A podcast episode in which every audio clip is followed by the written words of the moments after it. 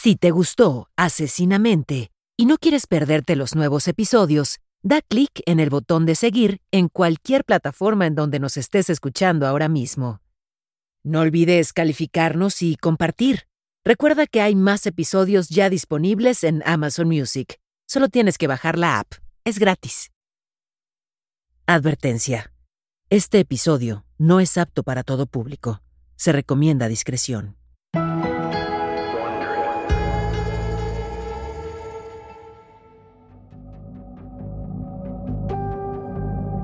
El 19 de mayo de 1921, un hombre que decía ser un plomero llegó a la casa de la familia Summer en San Francisco, California.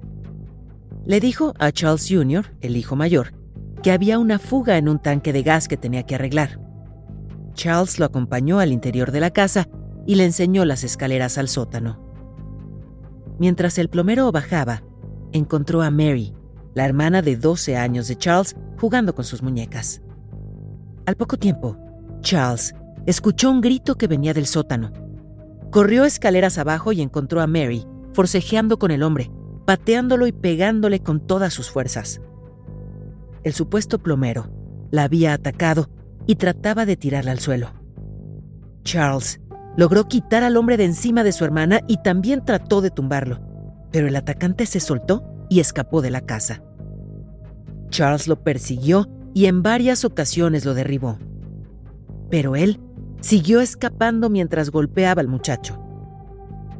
El perpetrador fue atrapado dos horas después, despeinado y ensangrentado. Lo llevaron a la cárcel con cargos de agresión. No se trataba de un plomero, era un ladrón, un asesino y un necrófilo. Era conocido por varios apodos como el hombre gorila y el estrangulador oscuro pero su verdadero nombre era Earl Leonard Nelson. Mary Summers se enteraría poco después de la afortunada que fue de que su nombre no se sumara a su larga lista de víctimas de homicidio.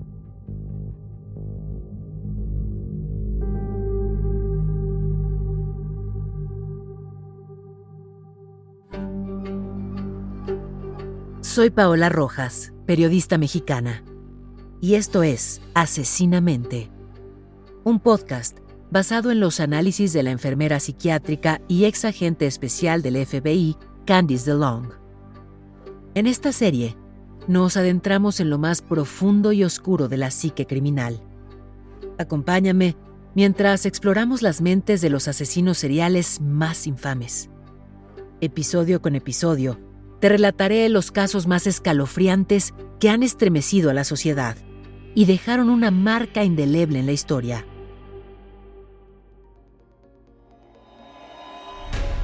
Me sumerjo, junto contigo, en los perfiles psicológicos que han desconcertado a los expertos, en una búsqueda por comprender sus patrones y motivaciones.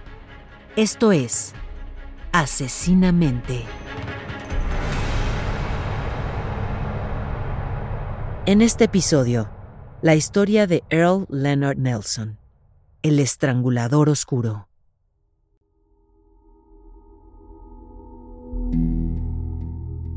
Cinco años después de que atacó a esa niña de 12 años, Leonard Nelson cometió otro crimen. Aproximadamente a la 1.30 de la tarde del 20 de febrero de 1926, Earl, que se presentó a sí mismo bajo la identidad de Roger Wilson, llegó hasta el lugar de una casera de 60 años llamada Clara Newman por un letrero de un cuarto en renta que ella puso en la ventana de una pensión en San Francisco. Mientras Clara subía las escaleras con su posible inquilino, pasaron al lado del sobrino de ella, en el segundo piso de la casa. Al sobrino le llamó la atención la complexión del hombre, su estatura baja, su pecho ancho y sus manos grandes. También vio que llevaba con él una Biblia muy gastada. Menos de una hora después, el sobrino vio salir al hombre. Este solo le dijo, dile a la casera que voy a regresar para rentar el cuarto. Pero cuando el sobrino vio que Clara no bajaba las escaleras, la fue a buscar. Encontró el cuerpo en el piso del ático. Clara estaba desnuda. Tenía varias marcas en el cuello eran grandes incisiones que su asesino había hecho con los dedos y las uñas. La habían golpeado brutalmente y el juez determinó que la habían violado después de muerta, aunque en ese momento eso no se reveló al público. Menos de dos semanas después, el 2 de marzo de 1926, el cuerpo de Laura Beale, de 65 años, fue encontrado por su esposo en un departamento vacío que tenían para rentar. Había sido estrangulada con un jirón de tela que le arrancaron del vestido. Su esposo asumió que ella le había enseñado el departamento a un posible inquilino cuando fue atacada. La autopsia confirmó que también la habían violado después de muerta. Estos dos casos comenzaron un patrón de asesinatos y de violación post-mortem que duró 16 meses, entre 1926 y 1927, en los que Earl fue vinculado a 22 homicidios. La mayoría de sus víctimas eran mujeres mayores de 50 años. El 10 de junio de 1926, Earl asesinó a otra casera que salía de su edificio cuando él la interceptó para preguntarle por un cuarto en renta. Esa vez, la víctima se defendió. Su autopsia reveló que tenía nueve costillas fracturadas, lo que indicaba que él usó su cuerpo para mantenerla en el suelo mientras la estrangulaba. También fue atacada sexualmente después de muerta. Después de tres asesinatos similares, varios testigos dieron a la policía descripciones de un sospechoso que fue visto antes de los ataques y que después dejó el lugar del delito. Los periódicos empezaron a llamar al asesino de caseras como el estrangulador oscuro y también como el gorila asesino por las descripciones de sus grandes manos. En los meses siguientes, Earl asesinó mujeres, principalmente caseras, a lo largo de toda la costa oeste de los Estados Unidos. Una en Santa Bárbara, otra en Oakland y tres en Portland, Oregon. Las mujeres habían sido golpeadas brutalmente, estranguladas y después violadas. Al principio, la policía de Oregon no creía que esos asesinatos tuvieran que ver con el estrangulador oscuro, pues los cuerpos de las mujeres habían sido escondidos, una atrás de un horno, una en un ático y la otra en una cajuela, cosa que el estrangulador oscuro no hizo antes. Pero pronto, reconocieron las similitudes entre los crímenes y se unieron a la búsqueda del asesino.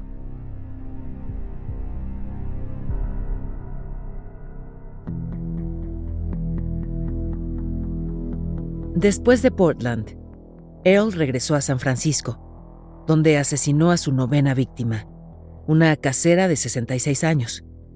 Pero solo un día después, cambió de sus víctimas habituales para atacar a una mujer embarazada en Burlingame, California. Ella logró defenderse y pedir ayuda. Los vecinos persiguieron a Earl por la calle sin éxito, pero al menos la policía ya tenía una descripción precisa y detallada del atacante. Un par de días después, Earl encontró a su siguiente víctima en Seattle, Washington. Fue una viuda de 48 años que vendía su casa, y a la que encontraron estrangulada y terriblemente golpeada en el sótano.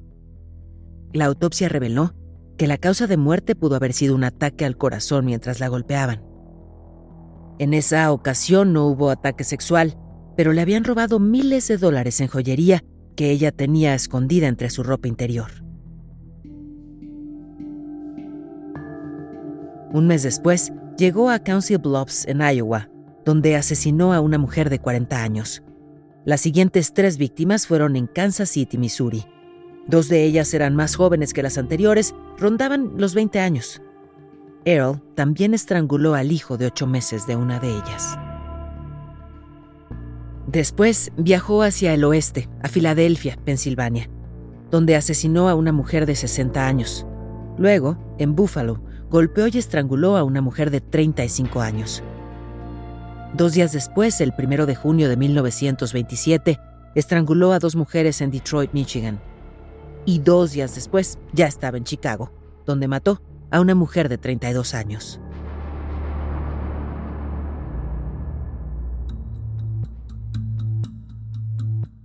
Ahora, probablemente piensas, ¿por qué caseras? ¿Tenía alguna especie de fetiche con ellas? No va por ahí.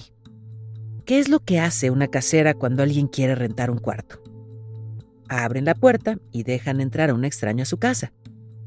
Hay solo dos factores necesarios para la mayoría de los asesinos seriales hombres. La víctima tiene que ser una mujer y tiene que estar a su alcance. En los tiempos de Earl Nelson, las mujeres que rentaban casas reunían estas características.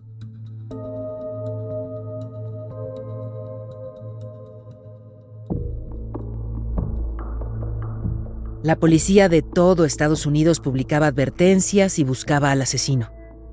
Había muchos ojos sobre él, por lo que Earl decidió dejar el país.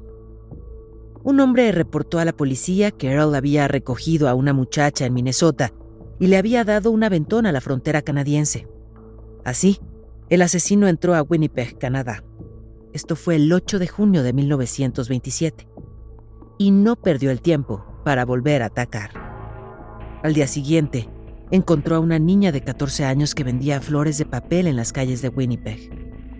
Nunca volvieron a verla con vida. El 10 de junio, Earl mató con un martillo a una casera de 27 años y la policía de Winnipeg rápidamente supuso que el estrangulador oscuro había cruzado la frontera. De inmediato, empezaron a buscarlo en todas las casas en renta.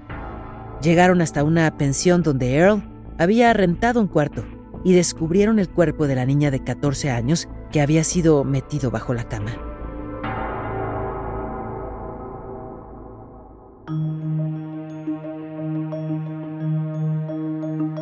Para el 13 de junio, la policía de Winnipeg ya ofrecía una recompensa de 1.500 dólares por cualquier información que llevara a la captura del estrangulador oscuro.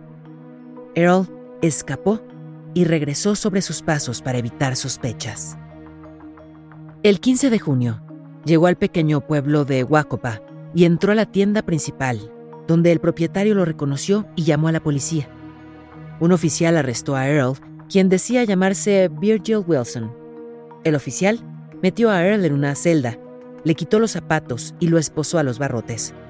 Cuando el policía se fue para pedir refuerzos a Winnipeg, Earl quitó un clavo de la celda y lo usó para abrir las esposas. Escapó hacia la estación de trenes y se escondió en un elevador de granos en lo que esperaba un tren. Al día siguiente tentó a la suerte y caminó hacia la estación, pero fue reconocido por los pasajeros en la vía, que lo vieron y alertaron a un oficial del tren que lo detuvo. Irónicamente, cuando ese mismo tren llevaba a bordo a docenas de oficiales que habían ido justamente por él. Earl aún sostenía que su nombre era Virgil Wilson. Fue procesado en la estación de policía de Winnipeg, donde le tomaron fotos y huellas. La policía canadiense envió los registros a todas las estaciones de policía de Canadá y Estados Unidos. Muchos testigos confirmaron que era el mismo hombre que habían visto durante los asesinatos en los Estados Unidos. Cuando la policía de San Francisco comparó las huellas digitales de Virgil Wilson con las de Earl Leonard Nelson, encontraron a su hombre el estrangulador oscuro, había sido finalmente capturado.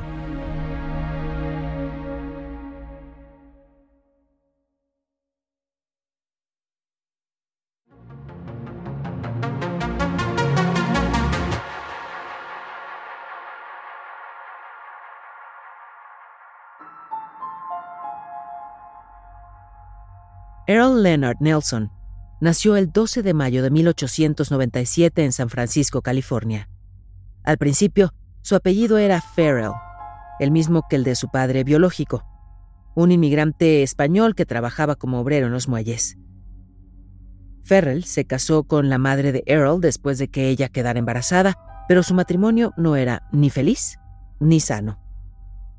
Ambos padres tenían sífilis, que llegó a un estado avanzado para cuando Earl nació. La sífilis era una enfermedad altamente contagiosa, provocada por una infección bacteriana que se contagia principalmente a través del contacto sexual. Sin tratamiento, puede ser mortal. En esos días no había tratamiento. Faltaban décadas para el descubrimiento de la penicilina. Se cree que Earl contrajo la sífilis de su madre cuando nació, y aunque esto no se sabe con certeza, sí sabemos que él ya tenía sífilis y gonorrea a los 13 años. La sífilis congénita puede tener daños a largo plazo, y algunos historiadores han propuesto que Earl sufrió de sífilis neuronal o neurosífilis, la cual puede afectar la personalidad y el estado emocional de los pacientes, así como su intelecto. Otro efecto físico de la enfermedad es desarrollar miembros más grandes de lo normal o un puente de la nariz achatado. Esos mismos rasgos, además de sus enormes manos, hicieron que años después le apodaran el hombre gorila. Cuando tenía dos años, los padres de Earl murieron y él se fue a vivir con sus abuelos maternos, otros dos niños y su tía Lillian, además del tío Robert. Su abuela era extremadamente religiosa y practicaba una versión fundamentalista del cristianismo. Era particularmente aficionada al libro de las revelaciones y las historias apocalípticas fascinaron a Earl desde niño y por el resto de su vida. Earl era diferente a otros niños en muchas formas. Se podía sentar en cuartos oscuros por días, deprimido, para después, repentinamente, estar lleno de una energía maníaca. Su depresión a veces se mostraba como autodesprecio y le decía a su familia que nadie lo quería y que estaría mejor muerto. También se quedaba con la mirada perdida por largos periodos de tiempo para después caminar por la habitación escuchando voces que nadie más oía. A menudo regresaba de la escuela con alguna prenda de ropa menos y cuando tenía ropa nueva lograba ensuciarla y romperla por completo para el final del día. Sus hábitos alimenticios también eran raros. Por ejemplo, remojaba todo lo que comía en grandes cantidades de aceite de oliva y después sorbía la comida como un animal. Metía la cara en el plato. La esquizofrenia, también conocida como un desorden del pensamiento, raramente aparece en niños tan jóvenes, pero ya tenía signos de psicosis, que eran sus constantes desconexiones de la realidad con posibles alucinaciones. Los extremos cambios de ánimo de Earl y sus raros comportamientos eran tanto síntomas de psicosis como de desorden bipolar. Pero, repito, la esquizofrenia no se encuentra a menudo en los niños menores de 12 años. Esos síntomas usualmente empiezan a aparecer en los adolescentes de mediana y avanzada edad. El desorden bipolar, sin embargo, se ha documentado en niños desde la infancia.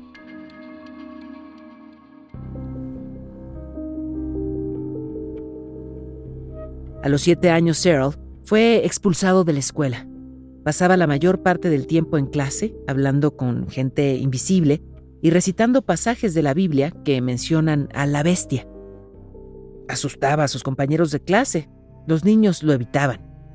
Earl tenía episodios de violencia y atacaba indiscriminadamente a otros niños. Y cuando no estaba enojado, su actitud era todo lo contrario al enojo. Se volvía retraído y sumiso. Su abuela no sabía cómo manejarlo. Lo castigaba físicamente, pero cuando creció demasiado para eso, intentó controlarlo, amenazándolo con la religión. Eso tampoco parecía funcionar. Como último recurso amenazó con echarlo de la casa y eso lo calmó por un tiempo, pero solo aumentó su ira y sus sentimientos de impotencia. Earl tenía solo siete años.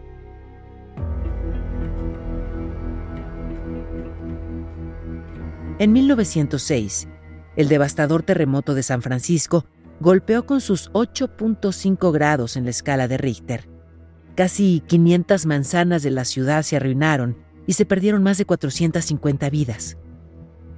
A medida que se propagaban los rumores sobre los saqueadores y criminales armados que atacaban a las mujeres, se dice que Earl disfrutaba del miedo que las mujeres de su familia sentían por ellos. En su mente, este era el efecto real de la venganza del Señor. El miedo a Dios no impedía que cometiera actos malignos y tampoco lograba controlarse por sí mismo. En aquellos días no había tratamiento ni medicación para sus trastornos mentales. Earl ya era un alborotador a los 10 años se había ganado esta reputación con una combinación de robos en tiendas y comportamientos impredecibles. Una vez, intentó impresionar a unos muchachos mayores al hacer una acrobacia en su bicicleta que casi lo mata. Earl pedaleó sobre las vías del tren mientras un tranvía se acercaba hacia él. El tranvía golpeó la rueda trasera de su bicicleta, lanzando a Earl de cabeza contra las calles empedradas. durante una semana, se debatió entre la inconsciencia y el delirio que le llegaba cuando estaba despierto. Cuando alguien se encuentra en un estado delirante, puede ver, escuchar, sentir, oler y pensar cosas que no son reales. Eso suena a psicosis, pero no lo es. El delirio es estrictamente inducido por alguna enfermedad, trauma o incluso una fiebre que atraviesa el cuerpo. En el sexto día de su convalecencia, sus ataques disminuyeron y el médico declaró que ya estaba bien. Pero estaba muy equivocado.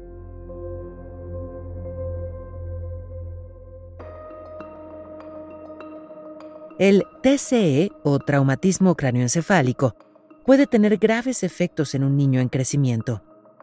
Las víctimas de TCE llegan a sufrir cambios de personalidad, ansiedad, explosiones de temperamento, comportamiento agresivo, dificultad para conducirse en situaciones sociales y hasta para comprenderlas, así como cierta predilección por comportamientos sexuales inapropiados. Es muy probable que Earl ya estuviera sufriendo los efectos secundarios de la sífilis congénita, pues, como ya dijimos, su comportamiento extraño era muy marcado. Esta nueva lesión llegó a poner la cereza en el pastel. Durante una semana y media, mientras se recuperaba de su acrobacia fallida, su abuela se sentó junto a su cama para leerle. Earl le pedía que le leyera el mismo pasaje particular del Apocalipsis que hablaba sobre la llegada de la gran bestia, un pasaje que memorizó y en el que pensaba todo el tiempo. Estaba decidido a descubrir la identidad de la bestia. A medida que fue creciendo, llegó a creer que la bestia estaba viva y causando estragos en el mundo. La ideación religiosa, una ilusión asociada a temas y creencias religiosas, no es rara en las personas que tienen un trastorno del pensamiento. Un estudio de 2012 sobre el contenido religioso de las alucinaciones encontró que las personas con delirios religiosos tienden a experimentar formas más extremas de trastornos del pensamiento. Ya antes describimos las alucinaciones auditivas de Earl. Este tipo de alucinaciones ocurren cuando una persona escucha voces y ruidos que no puede distinguir de la realidad. Estas voces y ruidos solo están en su cabeza. No se sabe si sus primeras alucinaciones eran de naturaleza religiosa, pero sabemos por las declaraciones de Earl que se convirtieron en eso.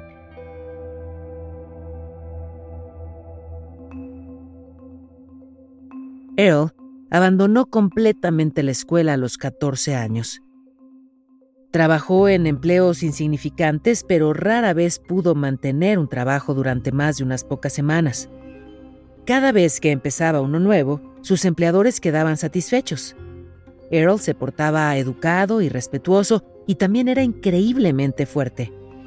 Su pecho amplio y sus hombros grandes le ayudaban con cualquier trabajo físico. Pero al poco tiempo de empezar a trabajar, sus excentricidades salían siempre a la luz.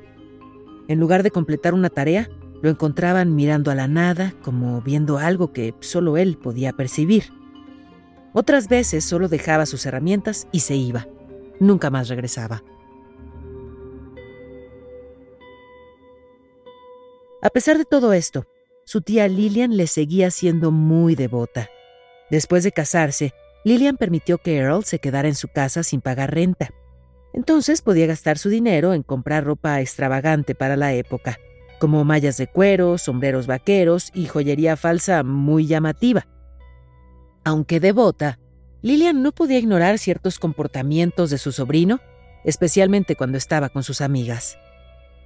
A menudo, se soltaba a decir groserías en la mesa y se le quedaba viendo con intensidad a las visitas, lo que las perturbaba y las hacía irse de la casa. Earl caminaba de manos, levantaba sillas y otros muebles solo con los dientes. No hace falta decir que las amigas de Lillian evitaban ir a su casa. Cuando tenía 15 años, Earl ya bebía mucho. No es de sorprender, el alcohol es un sedante, un depresivo y muchas personas con enfermedades mentales graves lo usan para calmarse. A veces desaparecía durante días o hasta semanas. Visitaba burdeles y empezaba peleas con desconocidos.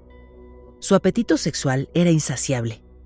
El uso frecuente de trabajadoras sexuales y la masturbación compulsiva no lograban calmarlo. A sus 17 años, el comportamiento de Earl se volvió todavía más difícil e impredecible.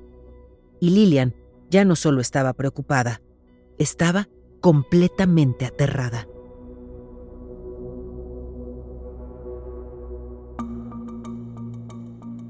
Para su alivio, en 1915, Earl se fue de casa y viajó hacia el norte a pie. En el camino consiguió trabajos ocasionales para sobrevivir. Pero su principal fuente de ingresos era el robo. Una vez lo atraparon mientras salía con cosas robadas de una casa y se cruzó con el dueño.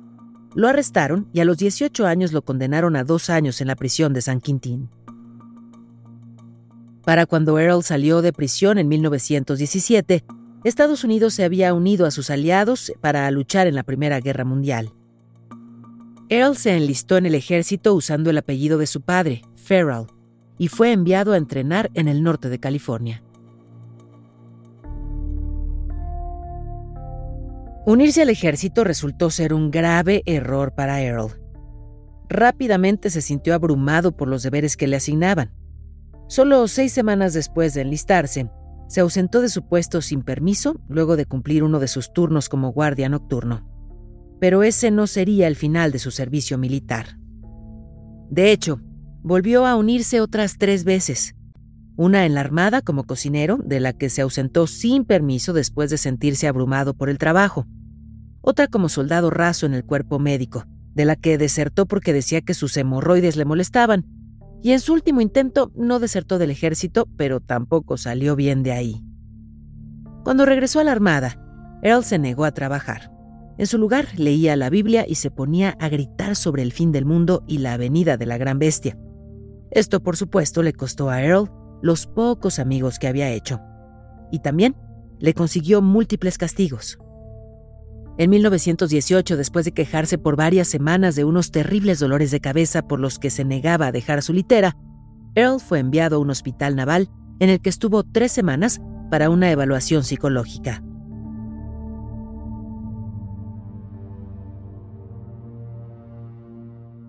Nueve días después de su cumpleaños 21, Earl fue ingresado al Hospital Mental de Napa, en California. Ahí salió bien en todas las pruebas psicológicas el médico que lo examinó concluyó que no era violento, homicida ni destructivo. Obviamente estaba equivocado. Lo que pasaba era que Earl tenía suficiente autocontrol en ese momento como para fingir que todo andaba bien. Earl escapó del hospital solo para que lo regresaran seis semanas después, pero él igual siguió intentándolo. En los 13 meses que pasó ahí, Earl hizo cuatro intentos de escape, uno de ellos el mismo día en que lo habían regresado de su intento anterior. En mayo de 1919, Earl huyó por última vez. La guerra había terminado y la Armada se negó a seguir pagando su tratamiento. Lo dieron de baja formalmente y a las autoridades del hospital no les importó buscarlo. ¿Para qué? El psiquiatra que trató a Earl informó que había mejorado y que no representaba ningún peligro. Earl todavía era considerado un fugitivo. Escapó hacia un lugar llamado St. Lillian y ahí adoptó un nuevo nombre, Evan Fuller. Encontró trabajo como conserje en un hospital donde conoció a una mujer de limpieza llamada Mary Teresa Martin. Mary tenía 58 años, 38 más que Earl en ese momento. Ambos desarrollaron un vínculo pues él era el único adulto con el que Mary se sentía cómoda porque ambos amaban las Sagradas Escrituras. El 5 de agosto de 1919, Mary Teresa y Earl se casaron, pero Mary no estaba preparada para el comportamiento que descubrió después de la boda. Su falta de higiene personal le disgustaba y sus peculiares hábitos alimenticios la desconcertaban. Su forma de vestirse la avergonzaba no solo porque su ropa era llamativamente dispareja, sino que al final de cada día terminaba con la ropa sucia y raída, como cuando era niño. Al poco tiempo, Mary dejó de intentar cambiarlo, e igual que su tía Lillian, ella le fue muy leal, aun cuando el comportamiento de Earl se volvía más y más errático. Por ejemplo, le decía que le iba a comprar una casa, pero trataba de pagarla con solo dos dólares. También se levantaba a las 3 de la mañana y le decía a Mary que iba a buscar trabajo. Tiempo después, ella lo describiría como infantil y que ella cumplía el papel de ser su mamá y esposa a la vez.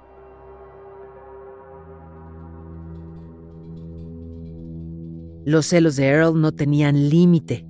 Se enfurecía tan solo porque Mary saludaba a un extraño en la calle. No importaba si era hombre o mujer. A Earl le disgustaba que ella le prestara atención a sus amigos, por lo que Mary se ponía nerviosa cuando hablaba con cualquier persona, incluso con miembros de su propia familia. Pero la lujuria y las demandas sexuales de Earl fueron lo que Mary encontró más desagradable. Si ella se negaba a acceder, él se masturbaba con furia hasta que ella salía corriendo del cuarto. Incluso cuando ella estaba enferma, él la obligaba a tener relaciones sexuales. El hermano de Mary le pedía que lo dejara, sobre todo después de descubrir a Earl hablando en voz baja con el techo. Pero Mary era devotamente católica y el divorcio estaba prohibido. Earl sufría dolores de cabeza desde la infancia, probablemente relacionados con la sífilis, pero después de casarse con Mary fueron más constantes y dolorosos, y empeoraron después de otro traumatismo craneoencefálico. Earl se había caído de las ramas más altas de un árbol y había aterrizado sobre su cabeza, lo que le causó una grave conmoción cerebral y una gran herida. Después de solo dos días en el hospital, se escapó y regresó a su casa. Según Harold Schechter, autor de Crímenes Reales, en el libro Bestial que escribió sobre Earl, a medida que aumentaba la frecuencia de sus dolores de cabeza, su comportamiento se volvía más impredecible. Empezó a ver caras en las paredes. Su obsesión religiosa se volvió más extrema también, convirtiéndose en una especie de manía. Earl se comparaba a sí mismo con las pinturas de Cristo, creyendo que se parecía a él. Cuando Mary preguntó a su sacerdote qué debía hacer, él le dijo, la bondad puede curar la locura y tienes que soportarlo. El matrimonio se mudó a Palo Alto y ambos consiguieron trabajos en la misma escuela privada.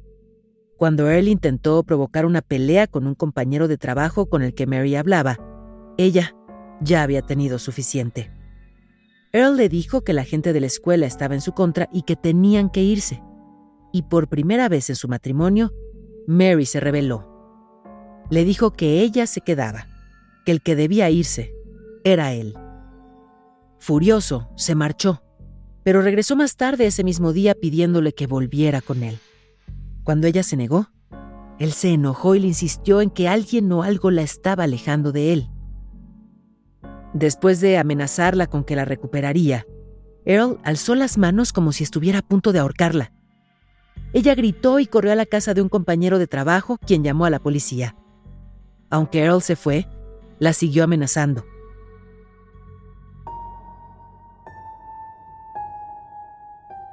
Mary no volvió a verlo sino hasta tres meses después, cuando lo visitó en la cárcel, después del ataque a la niña de 12 años en el sótano.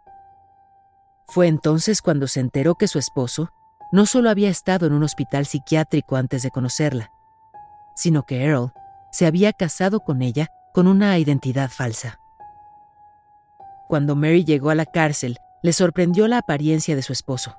Después de amenazar con suicidarse y de arrancarse las cejas con las uñas, la policía le había puesto una camisa de fuerza y lo tenían amarrado a su cama. Estaba extremadamente agitado y gritaba sobre caras en la pared que se burlaban de él.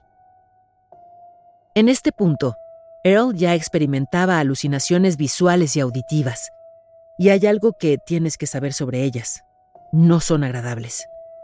Por ejemplo, las caras en la pared se burlaban de él. Estas voces no dicen, oye, te ves muy bien hoy, que tengas un buen día, eres una persona increíble. No lo hacen, no son así. Son castigadoras, abusivas y aterradoras. Puede haber muchas razones por las que una persona experimenta esto, pero puedo decir con certeza que en el caso de Earl, la causa era un trastorno del pensamiento, específicamente esquizofrenia. Para evitar la cárcel por el ataque a la niña de 12 años, su esposa y su tía lo volvieron a ingresar al mismo hospital y con el mismo médico que lo había revisado antes. Y una vez más, Earl intentó escapar, pero no tuvo éxito y fue encerrado en su cuarto por varias semanas. Esta vez no pudieron negar que Earl estaba enfermo. El mismo médico que antes afirmó que Earl estaba bien cambió su declaración para decir que era, cito, un psicópata constitucional con brotes psicóticos. Después de la evaluación inicial, el médico solo entraba a su cuarto una vez al mes. Aunque el doctor registró que sus alucinaciones habían parado, Earl se había vuelto silenciosamente furioso y hervía de rabia sin dar señales de ella.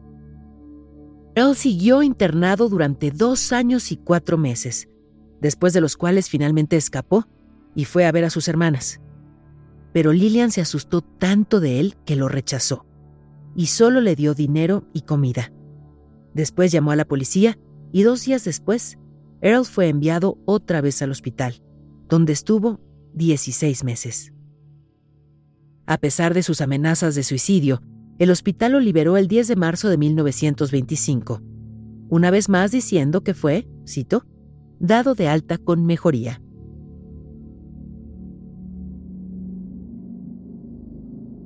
Earl intentó persuadir a Mary de volver con él, pero al poco tiempo se fue al norte de California. Y ahí comenzó a matar. En la mayoría de sus asesinatos, estrangulaba a sus víctimas para violarlas después de muertas. Esto es un deseo sexual anormal que generalmente implica actividades extremas o peligrosas. Una parafilia. Estas conductas se ven principalmente en hombres. La necrofilia se define como un interés sexual o de contacto sexual con cuerpos muertos. Y con frecuencia, el cuerpo que profanan debe ser uno que ellos mismos hayan asesinado.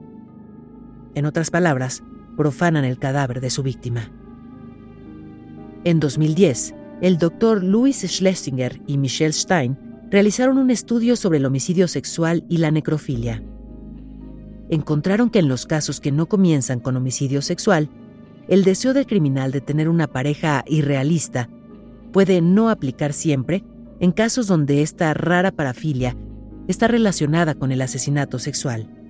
Pero cuando hay homicidio, el perpetrador lo hace para profanar y destruir aún más a sus víctimas. En palabras de un notorio asesino en serie, Edmund Kemper, también necrófilo, es para profanar el cadáver de sus víctimas.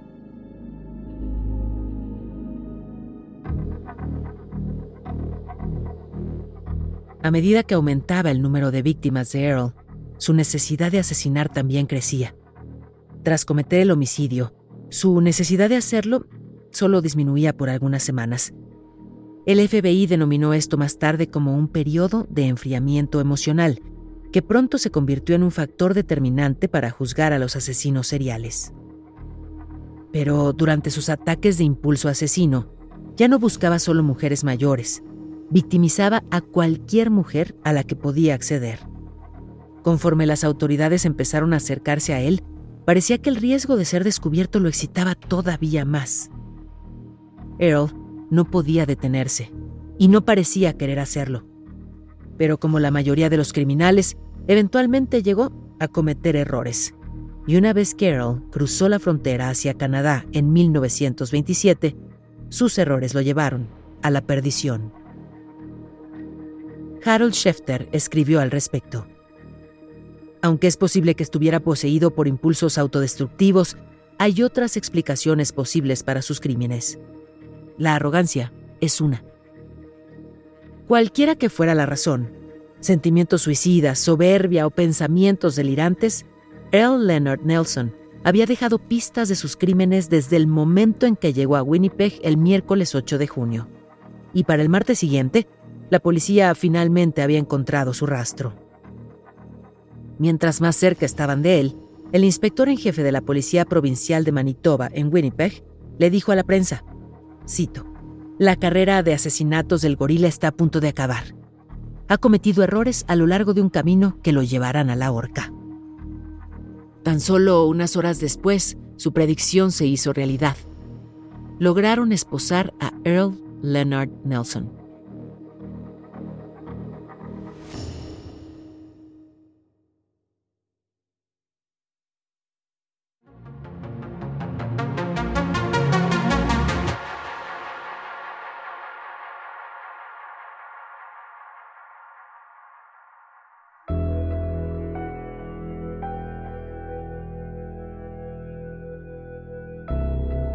Después de una audiencia preliminar el 23 de junio de 1927, fue trasladado a una celda en el corredor de la muerte en la cárcel local. Estaba construida con cemento y acero. Tenía una puerta con una ventana cuadrada de 6 pulgadas. Earl fue puesto en esa celda especial reservada para prisioneros condenados a muerte, para evitar que se escapara, y también para protegerlo de la multitud que intentaba lincharlo. Durante su audiencia preliminar del 27 de junio, solo fue acusado por dos de sus asesinatos. Earl declaró ante el juez que el asesinato no era posible para un hombre con sus altos ideales cristianos y se declaró inocente. También fue acusado de homicidio en San Francisco, Portland, Detroit, Filadelfia y Buffalo.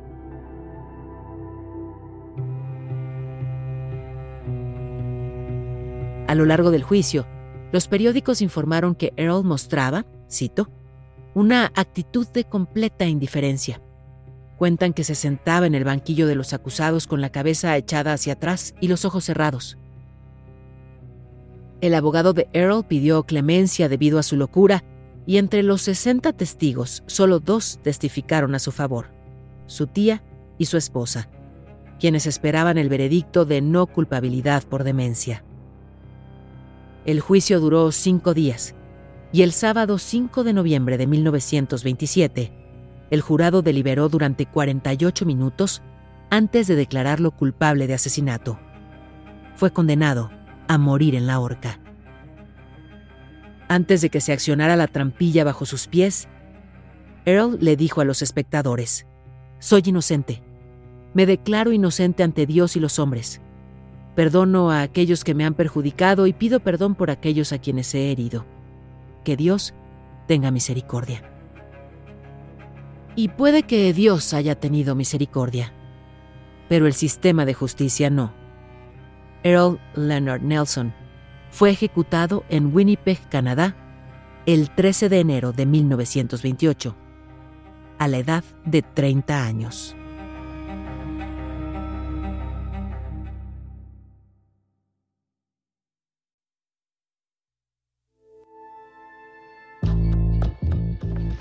Esto fue Asesinamente, una producción de Wondery. Gracias por escuchar. Asesinamente está disponible donde sea que escuches tus podcasts. Accede a nuevos episodios antes y sin anuncios en Amazon Music, incluido con tu suscripción Prime.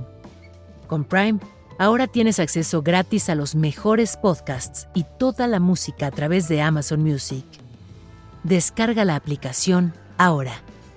Esto fue Asesinamente, un podcast en el que nos sumergimos en las mentes oscuras y retorcidas de algunos de los criminales más notorios de la historia y descubrimos lo que hay detrás de sus comportamientos y motivaciones.